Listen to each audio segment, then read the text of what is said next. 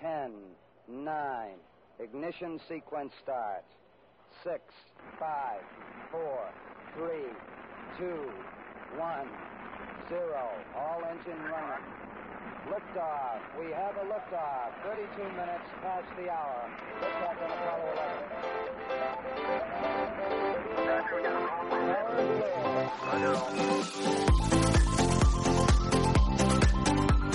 Este es podcast.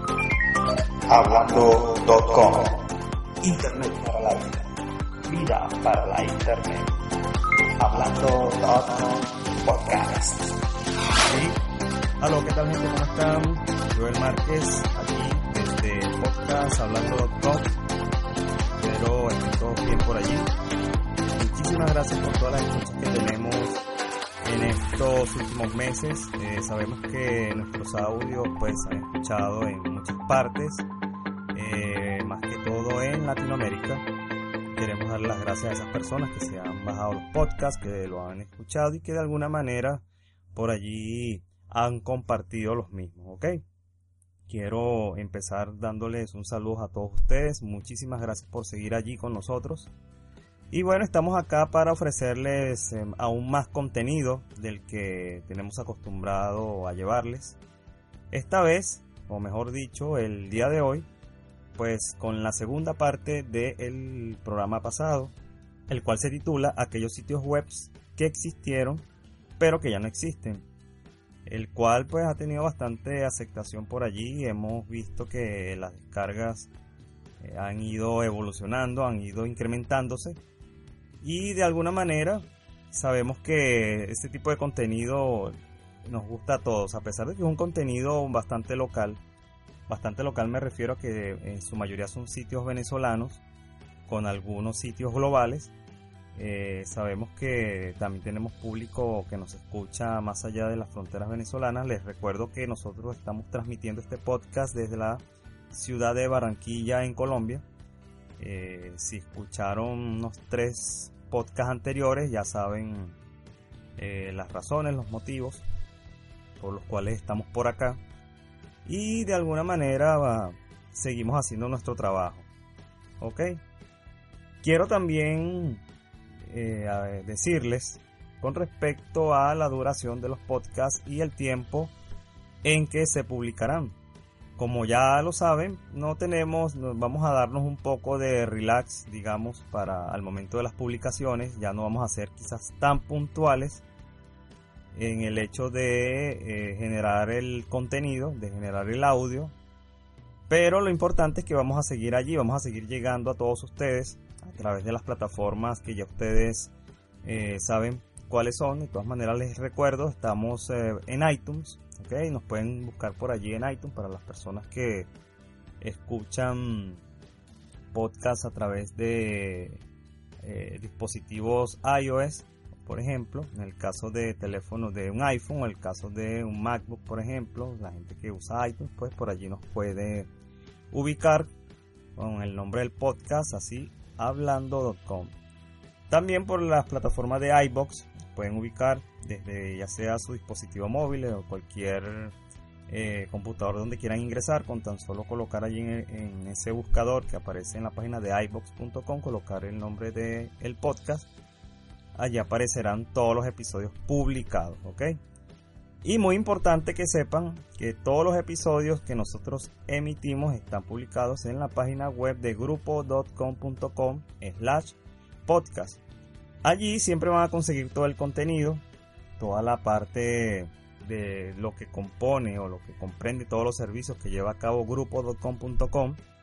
Esta empresa, como bien saben, ubicada en Caracas, Venezuela, prontamente con sede acá en Colombia, no sabemos cuándo, pero en algún momento pues estaremos también llevando a cabo muchos de esos servicios en la ciudad de Barranquilla, Colombia. ¿Ok? Así que pues atentos por allí. Y también no está de más eh, pedirles a todos los que nos escuchan eh, alguna, que por favor, a ver si nos escriben algún tipo de reseña, nos mandan algún feedback, como para saber cómo, cómo han sentido estos episodios. Si está dentro de sus posibilidades y a nosotros eso nos va a motivar mucho, pues una reseña en iTunes para motivarnos más a hacer este trabajo o, si, o sencillamente eh, a través de las diferentes plataformas, con el caso de iBox. También nos pueden escribir por allí, nos pueden escribir, recuerden, por eh, la casilla de comentarios que aparece en la página del podcast en grupo.com.com. ¿okay? Allí aparece la sección del podcast y la casilla de comentarios. Por allí nos pueden escribir, estaremos respondiendo siempre a la brevedad. Eh, prometemos responder, eso sí, ¿ok? A todas las personas que nos escriban por las diferentes plataformas por las cuales emitimos. Y bueno, vuelvo y les insisto, no está de más una reseña en iTunes para motivarnos más a realizar este tipo de trabajo. Les recuerdo también el correo electrónico nuestro, eh, o en este caso el mío, eh, si quieren hacer llegar algún tipo de sugerencia, alguna inquietud que tengan por allí, cualquier cosa, bueno, me la hacen llegar, yo con gusto estaré respondiendo a esos emails que me puedan mandar, ¿ok? Les recuerdo las redes sociales están en Instagram, Instagram y Twitter. Pueden buscarnos por arroba hablando.com.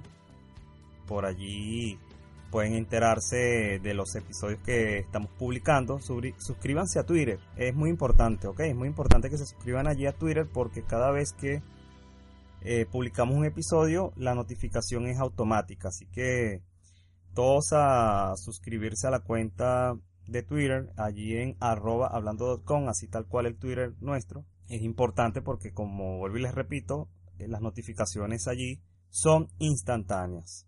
Entonces, sin más dilación, pasamos a la segunda parte de este programa, el que nos corresponde, como bien saben, la segunda parte de el podcast.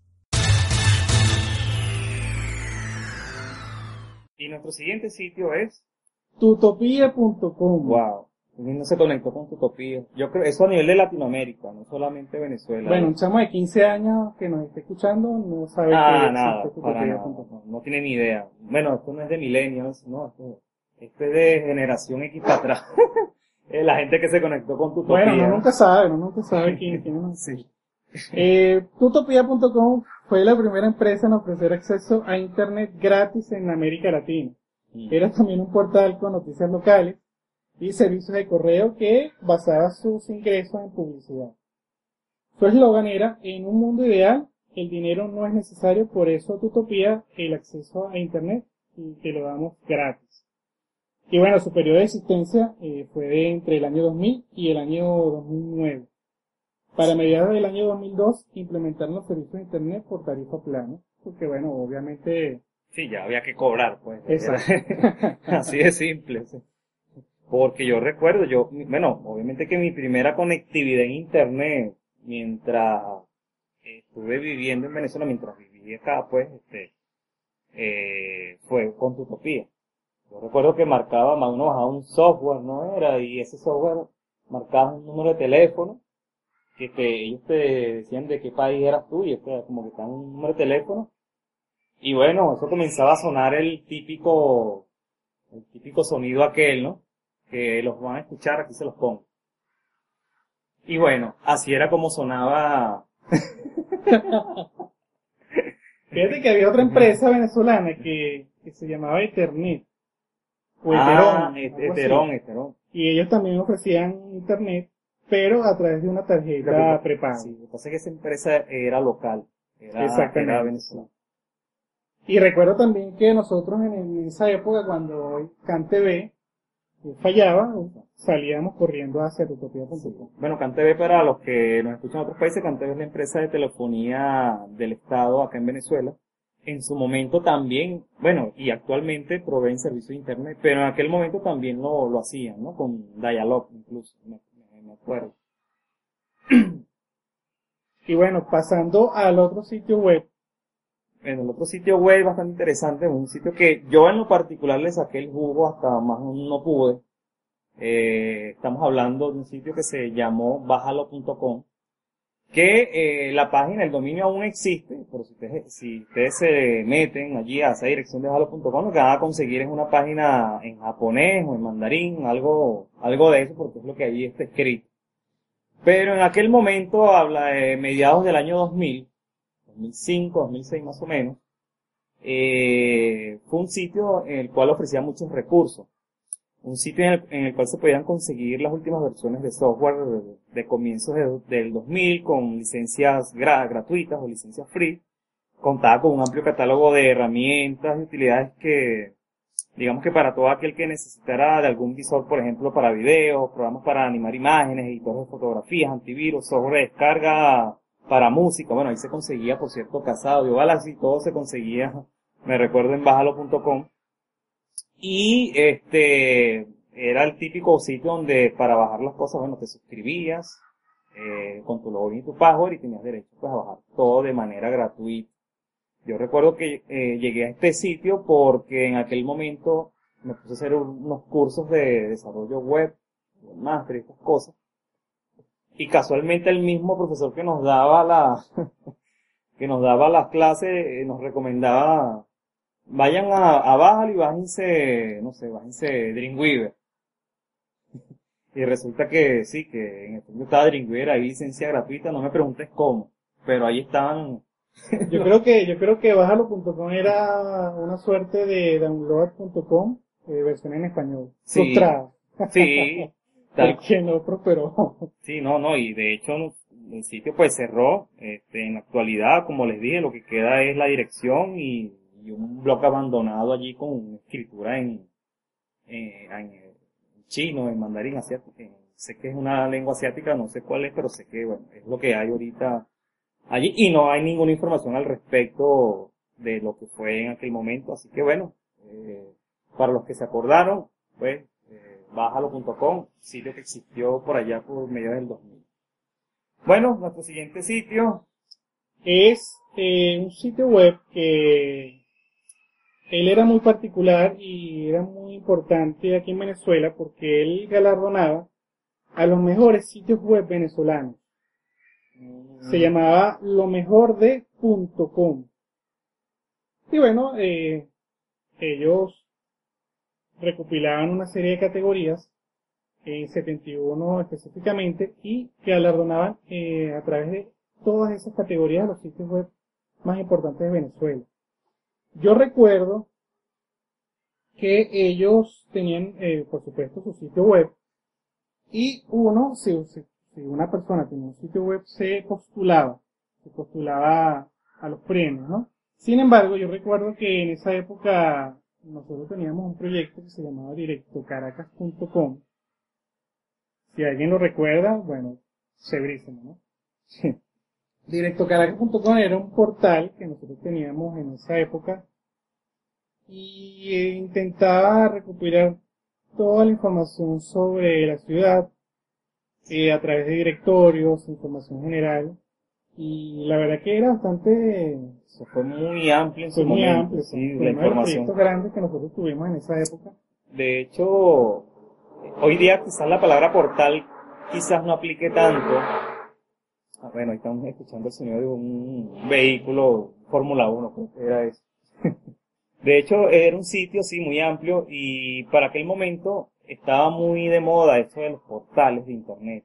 Sí, se hablaba muchísimo de lo que eran portales de Internet. Portales verticales que le llamaban. Sí. ¿Y qué era el portal, un portal vertical? Era un sitio donde prácticamente conseguías todo. Eh, como especie, como una suerte de centro comercial, pero metido en la web.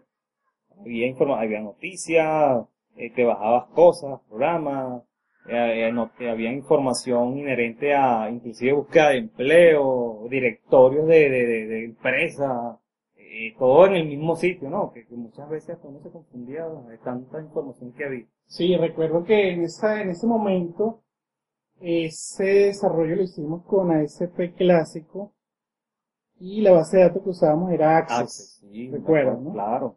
Y claro, ¿no? Era un proyecto bastante interesante y, y bueno, nos postularon a, a, a, la, a, la- a esa, a esa categoría, ¿no? De, de portales. Creo que era portales o directorios, no recuerdo exactamente, Creo porque que- inclusive tenía buscador. Sí, creo que era, sí, creo que eran Y en portales. esa época estaba en, estaba en el top este, la gente de aullantepuy.com. ¿Quién no recuerda aullantepuy.com? Sí, que de hecho todavía existe, todavía eh, eso, un buscador que todavía hoy día se puede consultar. Sí, Sí. sí, por supuesto, por supuesto. Y bueno, eh, lo mejor de .com, recuerdo que en ese momento que me postularon, eh, para echarles un poquito el cuento, nos invitaron a, cuando, bueno, también cuando Venezuela era otra. Vamos a entrar en detalle. mejor. Exacto. Nos invitaron a la Quinta Esmeralda. Cierto. ¿Qué es la Quinta Esmeralda? Tú Bueno, la Quinta que- Esmeralda acá en Caracas representa el sitio más, más high, por decirlo, para que nos entiendan las personas que nos escuchan en otras latitudes, como que el mejor sitio de- para hacer una fiesta de cualquier tipo. Bueno, la gente es una quinta que es muy grande, eh, la condicionan para cualquier tipo de evento, si es matrimonio, celebración, congreso, lo que sea, eso lo condicionan allí te lo colocan a la medida como tú quieres y bueno, obviamente que es lo más eh, eh, elitesco que puedas tú realizar allí un evento, ¿no? Entonces bueno, fíjense, este, esos premios de hecho muchas ediciones creo se realizaron allí en, la- en esa... Sí, fueron varias. Eh, en esa, en esta, en esa oportunidad que yo fui, yo recuerdo que, bueno, fue un evento bastante interesante, fue un evento grande. Incluso tocó la gente de la banda de Desorden Público, Sí, la banda de claro, que- venezolana de Desorden Público. Esa sí la conoces, así que no voy a decir quiénes son, pero estoy seguro que sí. Exacto. Y bueno, fue un evento bastante bueno porque incluso recuerdo, eh, para entrar un poquito más en detalle, y para, para, para que ustedes tengan un- una Un idea de la magnitud del evento, Un esbozo allí de lo que es la yo cosa. recuerdo que en cada mesa daban dos botellas de whisky, Eran 12 dos- años. Dos por, dos por mes. dos por mesa. Y habían O muchas sea, mesas. Por lo menos habían, no sé, ocho o diez personas por mesa, un poquito menos, no recuerdo exactamente. Pero bueno, fue bastante, muy espectacular, yo, ese, ese evento, y bueno, hubo muchos eventos iguales. No gané, pero la pasé muy bien y, ¿no? Y, y lo mejor de, y fíjense, ya el hecho de que te hayan reconocido como alguien que está en internet, que existe, que hace, que estaba haciendo el trabajo que en aquel momento se estaba haciendo, porque es que verdad es un trabajo, ya un portal no era cualquier cosa, y más en las tecnologías que uno en aquel momento podía utilizar, se podrán imaginar pues la dimensión de trabajo que eso tenía. Y yo me atrevo a decir que ese es lo mejor de punto com, creo que es lo único que reparte premios, ¿no? Yo no, no- he conocido otra, algo que reparte premios a nivel local de, a, a los sitios web, o que tenga esa, mira, a nivel local, ellos eran los únicos.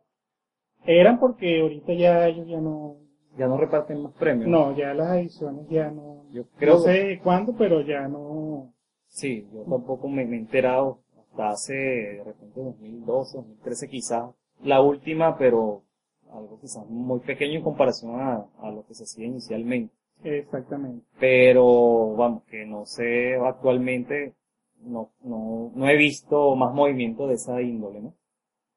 Sí, es una lástima porque este tipo de sitios eh, incentivan al desarrollador, incentivan a la gente a, Sí, hacer cosas. hacer cosas a- interesantes, a emprender y todo ese tipo o a mejorar lo que ya está incluso. Bien. Bueno, pasamos a nuestro siguiente sitio, un sitio que también es de orden, este, bueno, este sitio es de orden global, de orden global porque mm, sé que muchos desarrolladores a nivel de, de Latinoamérica lo pudo haber visitado. Eh, básicamente para aquellos eh, personas que se dedicaban al desarrollo web, existía un sitio que se llamó mundojavascript.com.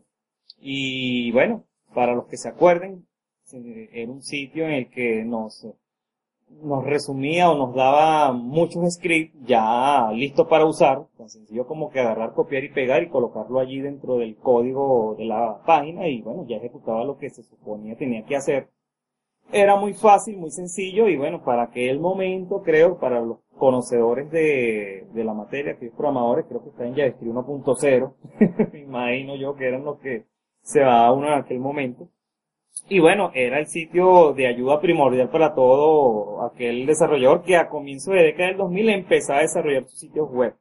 Yo recuerdo que en esa época estaba de moda mucho eh, colocarle color a, colorear Ah, el scroll de la, sí.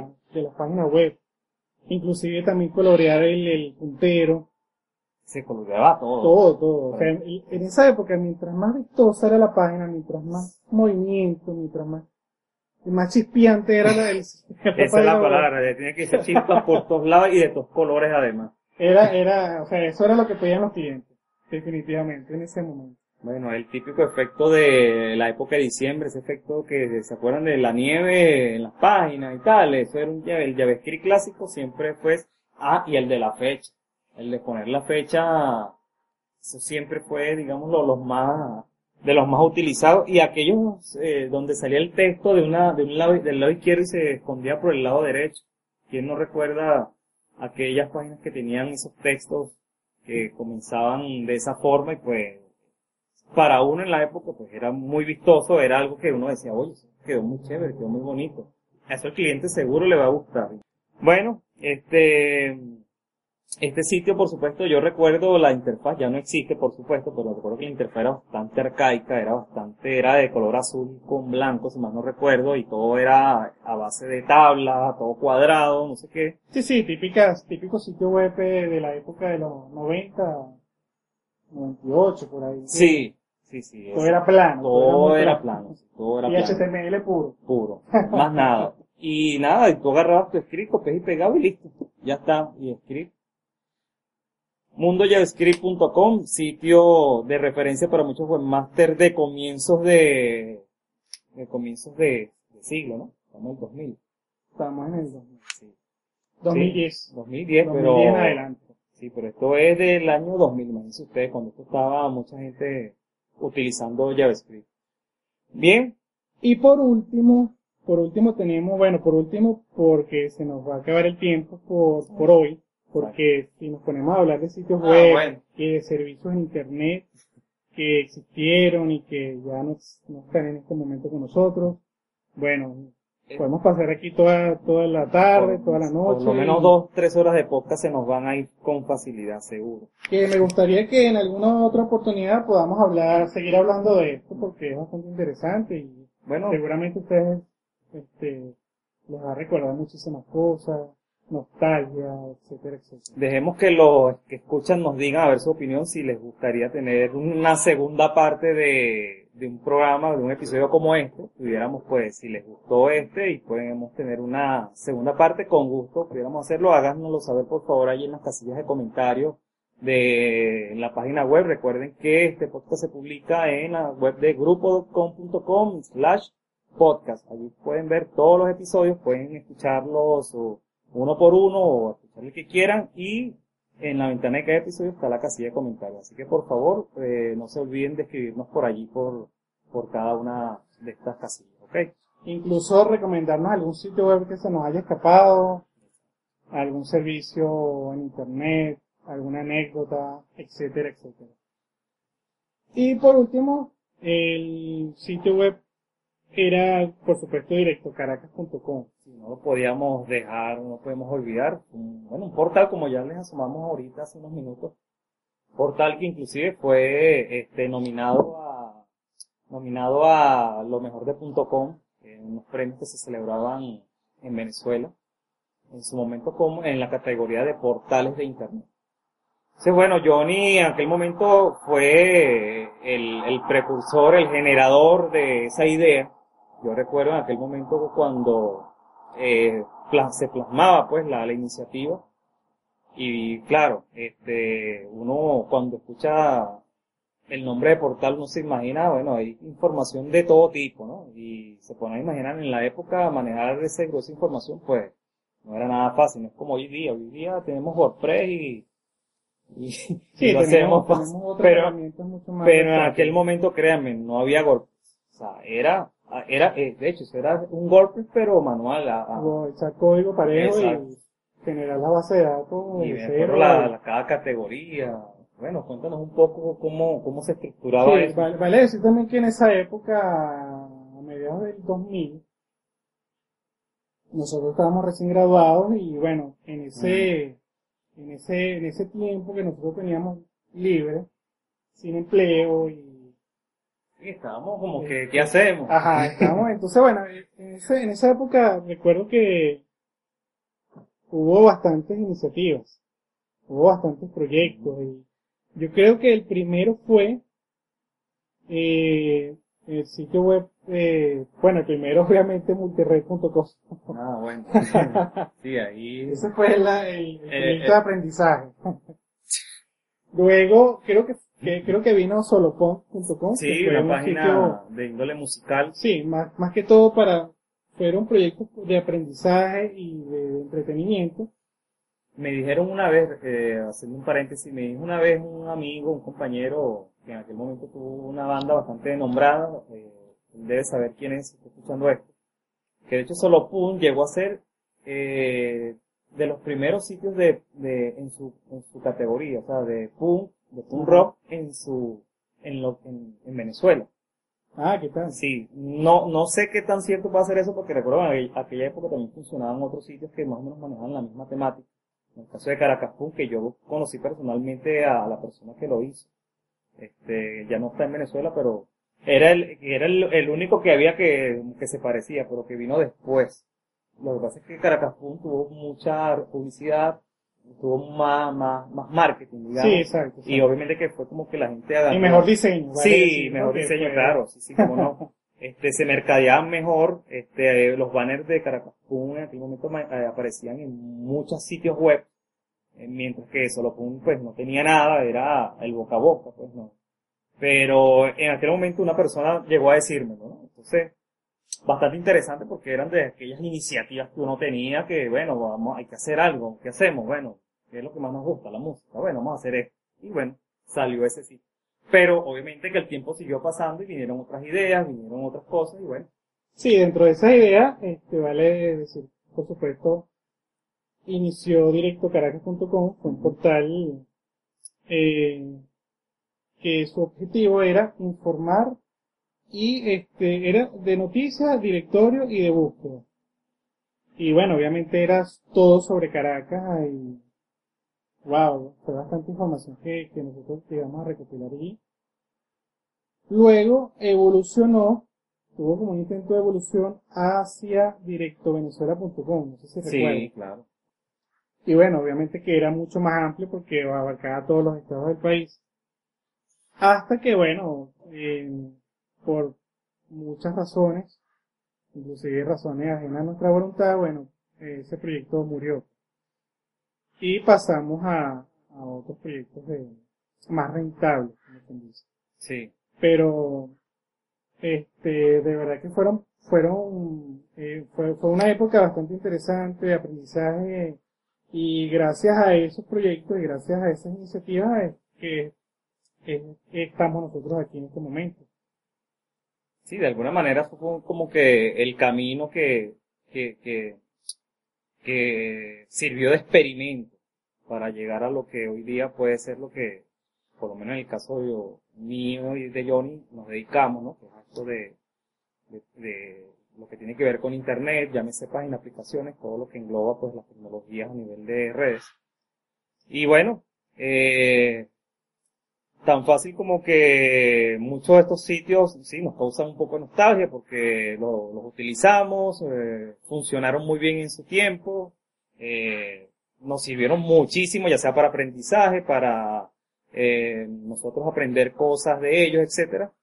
Pero bueno, como todo en la vida, todo evoluciona, cosas quedan, cosas van, cosas vienen, etcétera, y bueno, no nos queda más de momento que decirles sino que, bueno, darle las gracias por haber escuchado este episodio. De verdad que un poco largo, pero creo que vale la pena eh, recordar mucho de esos sitios y eh, vale la pena también saber de que la Internet de hoy día eh, también es parte de la evolución de esos sitios que existieron, ¿no? Muchos de esos sitios que existió dio pie a que se construyeran cosas mejores, ¿no? Que, por supuesto por a que, supuesto a que hubiesen eh, herramientas mucho mejores de las que ya en aquel momento existieron y bueno, la cosa vaya evolucionando y, y bueno, eh, es bueno que sepan también que esto no se queda aquí. Hoy día vemos sitios web que podemos estar utilizando, pero que dentro de 10, 15, 20 años, pues, los veremos como que, wow, mira, esto era así antes, imagínate. bueno sin ir, sin muy lejos fíjate lo que está pasando ahorita con Yahoo Ah, bueno. Yahoo.com que creo que va a cambiar hasta de nombre Sí, de hecho ya ha cerrado en muchos países.